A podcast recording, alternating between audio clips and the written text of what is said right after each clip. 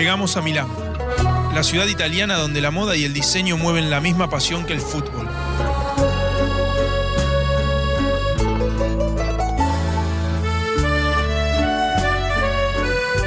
Aquí un delantero argentino se convirtió en tendencia. Lautaro Martínez, el sueño del pibe. Muchas gracias por recibirnos acá en el, en el Inter. Está lindo. Sí, hermoso. Y no hay viento como en Bahía Blanca. No. Hoy y, no. y no hay grillo topo. O topo Tampoco. grillo, ¿cómo es? Grillo top. Grillo topo. Bueno, escucha, vamos a empezar de a poco. Es como si yo nos estuviéramos en una concentración y de repente nos cruzamos, estamos en el mismo equipo y de curioso te empiezo a preguntar cosas, que es lo que yo hacía cuando jugaba. Un poco lo que hacemos siempre cuando nos concentramos. Sí. ¿viste? Te juntás, tomamos unos mates, che, y vos como tu familia. Bahía Blanca. Ahí empieza todo. Sí, Bahía Blanca. eh, mi papá es futbolista. Empiezo. De la zona. De Villamitre, de Bahía Blanca. Sí. Donde juega B Nacional. Sí. eh, debutó a los 17 años. Ahí es cuando nace mi hermano primero, que es, llevamos 10 meses. Que también juega al fútbol hoy actual en Federal B. Bahía Blanca, en Liniers. Después aparezco yo. Eh, Pero pará, ¿tu viejo lo, lo llegaste a ver jugar? Sí, sí, sí, sí. Mi viejo se retiró y a los dos años eh, debuté yo en primera. Así que por dos años, un año y medio, eh, casi no juego con él. Ah, Casi pero. no con él. ¿qué, o sea, Yo debuté ¿Es a los joven tu 15. viejo? Sí, mi viejo tiene 46 años. Hace 8 o 9 años que ya no juega. Pero. Pero yo debuté a los 15 años en Liniers de Bahía Blanca y él jugaba. Ya estaba en San Francisco, jugaba, jugaba gratis, jugaba por, por amor y, bueno, después se retiró y, y, ¿Y no pude jugar con él, pero, pero él era defensor, jugaba de tres o de central. Y, y bueno, ahí, ahí fue donde arrancó todo porque vivía, nací dentro de un vestuario. Nací dentro de un vestuario, la acompañaba a él a, a donde sea. Estaba Eh, ese olor, viste, que era que se ponía en las el de piernas. átomo. El de átomo, salía con todas las El de piernas, un olor. Era el olor a vestuario. Para mí, Era- de chico, ese era el olor a vestuario. Para mí también. Es el olor a césped cuando entraban. Eh, ¿Y vos siempre de centro delantero? No, primero era defensor. ¿De qué jugabas? De dos. Mirá. Central. Era central. ¿Pero porque era eh, más grandote que el resto o, o porque Era arrancaste- rápido, eh, me gustaba, como mi papá se tiraba al piso, que Sí. de eso aprendí de él. Empecé a tirar a los pisos y me empezaron a poner de defensor. Y cuando llegué a Liniers de Bahía Blanca, que mi papá pega la vuelta, es donde un técnico, cuando empiezo a competir, doy un año de ventaja, juego para la categoría de mi hermano 96 Sí. y es donde me pone de 7 por afuera, de Sí. huevo. Y bueno, ahí empezó también... eh, ¿Cancha de la- once ya? Cancha de 11. Sí. Empecé a jugar de delantero, de extremo por afuera y cuando llego a Racing me ponen de nuevo. Aparte que haya sido defensor, es importante para que vos sepas lo que va a pensar un defensor. Por eso le pasa mucho al delantero a veces. No piensa como un defensor y vos tenés. Sí, para un delantero es difícil, es difícil. eh, por ahí obviamente no siente la marca, no es el trabajo de él. Eh, bueno, uno por ahí conociendo, yo también O sea lo he que visto. tenés uno contra uno a favor y uno contra uno en contra. Sí, tengo todo. Pero, pero bueno, bueno, después mi hermano más chico juega al básquet. Al, También, al bahiense le gusta. A todos les gusta el básquet. Sí, yo hacía los dos deportes, o sea, no...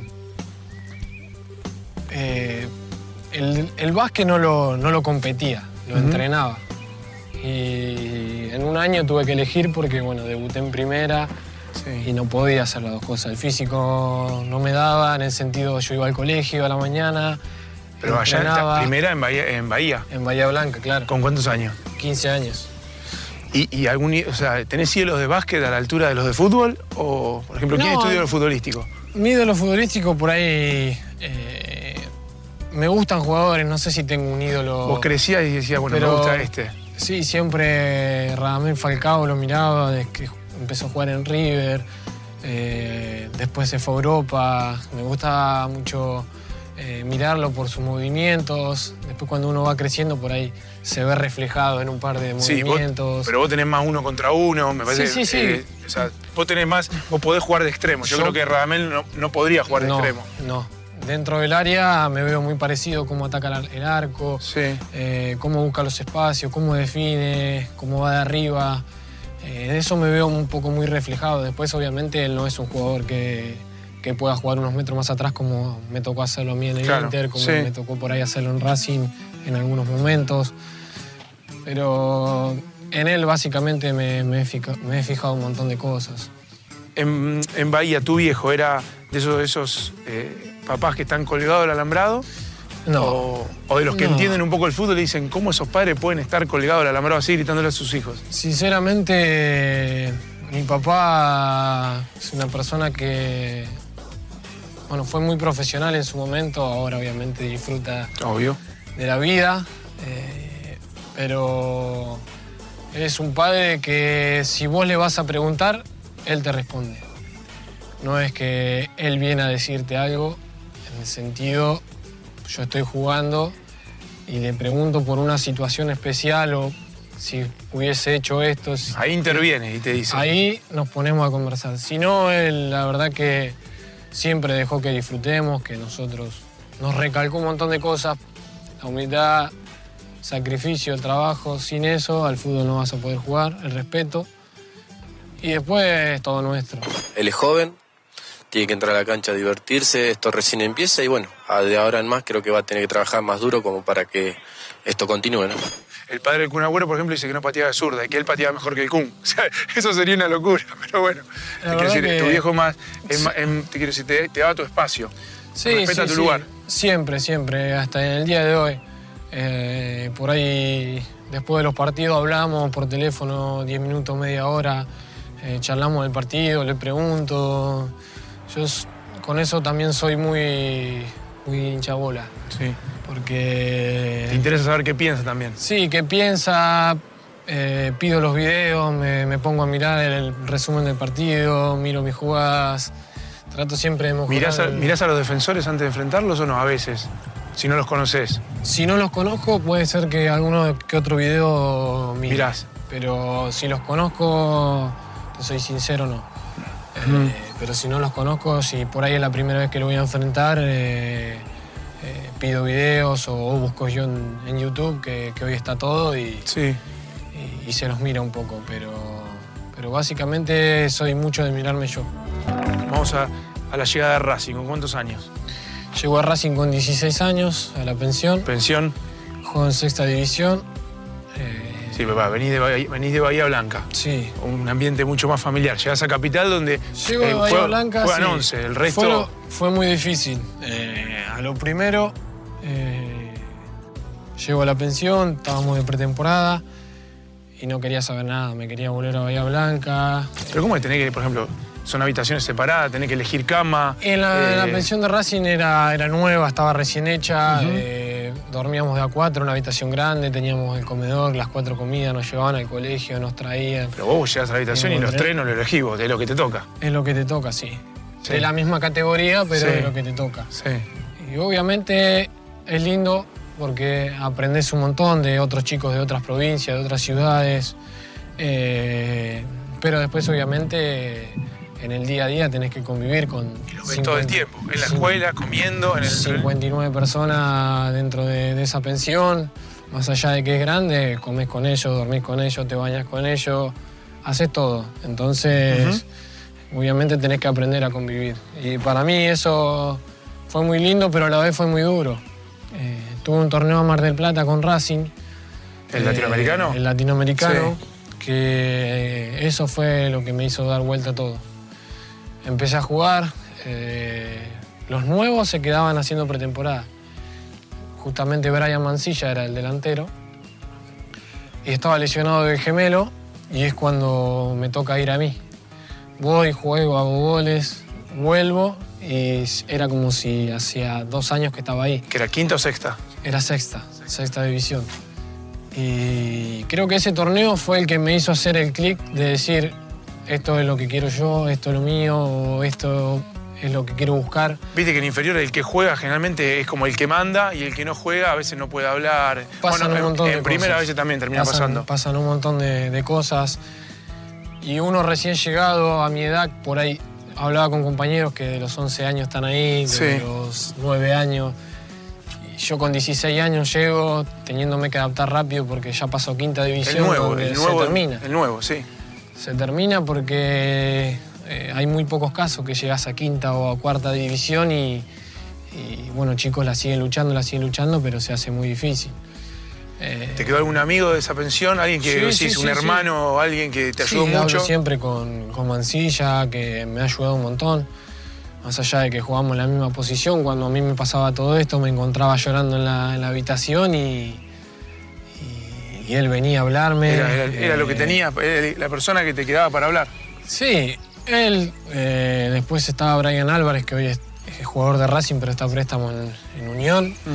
y, y un montón de chicos que por ahí ahora no juegan más, que están en, en su casa, eh, haciendo deporte, pero en otro lugar, Sigo trabajando. o trabajando, que sigo en contacto porque me han ayudado mucho y eso se agradece, se agradece porque eh, uno tiene que estar ahí cuando, cuando la otra persona está mal o cuando es un- llega a un lugar nuevo, obviamente eso es muy normal, que, que por ahí no te sientas cómodo o necesi- necesitas ese empujón para que te, te adaptes más rápido. Vos fuiste el- de tu categoría, fuiste el primero que sube, de los primeros, Fui con Mancilla, subimos los dos al mismo, al mismo momento. siempre compitiendo por la Sí. posición. Él, él empezó a jugar en reserva primero que yo, después debuté yo y al mismo tiempo, el mismo entrenamiento, fue el primer entrenamiento de los dos en primera, subimos los dos juntos. Debutó primero que yo, después me tocó a mí, eh, pero siempre competíamos eh, en la misma posición. Él ahora está jugando un poquito más por afuera, pero en inferiores y el primer tiempo en primera él era delantero. Eh, así que siempre peleábamos por, eh, y fue uno de los que más me ayudó.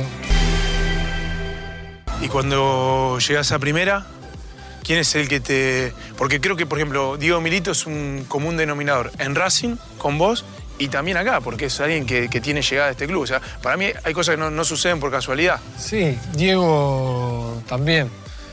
Cuando me tocó subir, cuando me tocó hacer mi primer gol en el clásico en un torneo de verano, eh, me dijo dos o tres frases que, que me quedaron guardadas. Una era que de acá para adelante tenía que empezar lo mío. Cuando él se retiró me dijo también que eh, tenía que seguir mi camino, que tenía que, eh, que ir por más, que no me tenía que conformar, que llegaba mi momento. Eh, y todas esas cosas a uno le quedan, lo disfruta, lo aprovecha. Yo por ahí soy tímido, no era de hablar con, con los más grandes, sino de mirarlo siempre, de prestar atención. No de ser metido en lo que estaban hablando, sino de escuchar lo que se decían, lo que marcaban, de mirar dónde se paraban.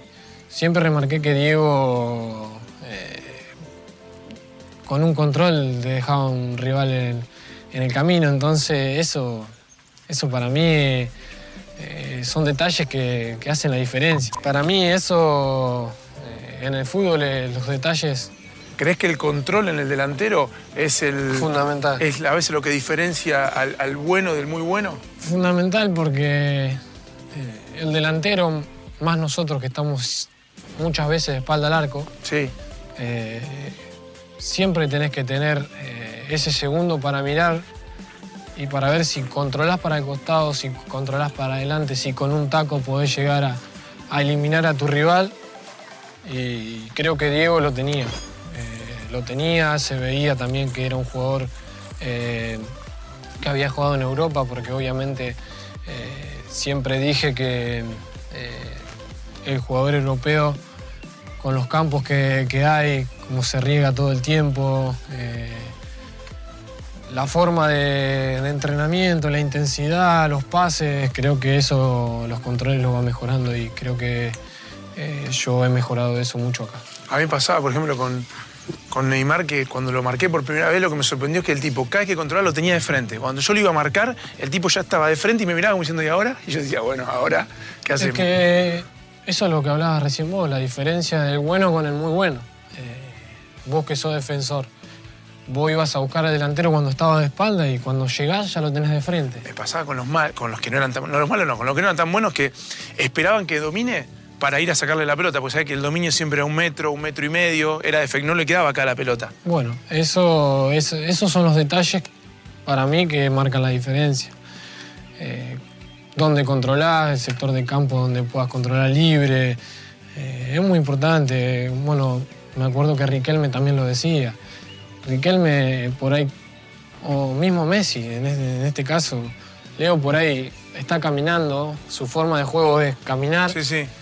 Y, y siempre lo encontrás solo, ¿me entendés? Sí, muchas veces él se queda quieto para que se mueva el resto y Las espera. piezas se mueven y él encuentra el lugar, entonces eso también es la viveza, el detalle, el detalle de, de saber dónde se va a mover la pelota y dónde te pueden encontrar libre para lastimar al rival. Acá el- la forma de entrenar con respecto a Racing, que es, o sea, que es tu parámetro. Racing es tu parámetro en Argentina, Inter en... Sí, eh, en como, Italia. como te digo, eh, intensidad y por ahí en eso se puede equiparar, se puede igualar. Después, obviamente, la calidad de los pases, los campos, como te vuelvo a repetir. Recién terminamos de entrenar y la gente ya está arreglando el campo para mañana. Y eso, eso es importante. El entrenamiento. Te dan ganas hace- de entrenar así. se hace continuo, no te falta una pelota, eh, están en todos los detalles, entonces eso eh, para un deportista más que nada es importante que estén atrás tuyo y que te brinden lo mejor para que vos te entrenes de la mejor manera. ¿Sos hincha de Racing? Eh, no soy hincha de Racing, pero eh, la verdad que le- al club le he tomado un cariño muy grande, eh, porque el primer día que llegué me han hecho sentir como si hubiese nacido ahí, más allá de que yo siempre digo que por ahí Linier me dio la posibilidad de estar en Racing, eh, Racing también me dio la posibilidad de estar en el Inter y, me han ayudado un montón y de eso estoy muy agradecido. Y, al club lo quiero mucho, eh, lo extraño, extraño el amor de la gente y nada, estoy muy feliz por el presente que hoy, que hoy tiene el club. En primera división, ¿cuándo, cuándo dijiste me transformé en un jugador profesional? O sea, va a ser difícil que me empiecen a sacar ahora, que yo sea un recambio.